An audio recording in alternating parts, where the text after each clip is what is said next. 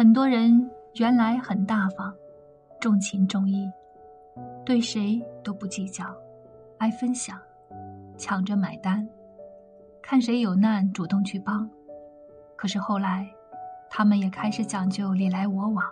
计较得失，不再没心没肺。不是他们变得自私和奸诈了，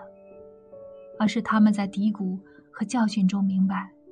真诚换算计，大方换理所当然，人心换不来人心，付出未必有回报。他们懂得了吃亏只能让别人利用，明白了现实的残酷和人情冷暖。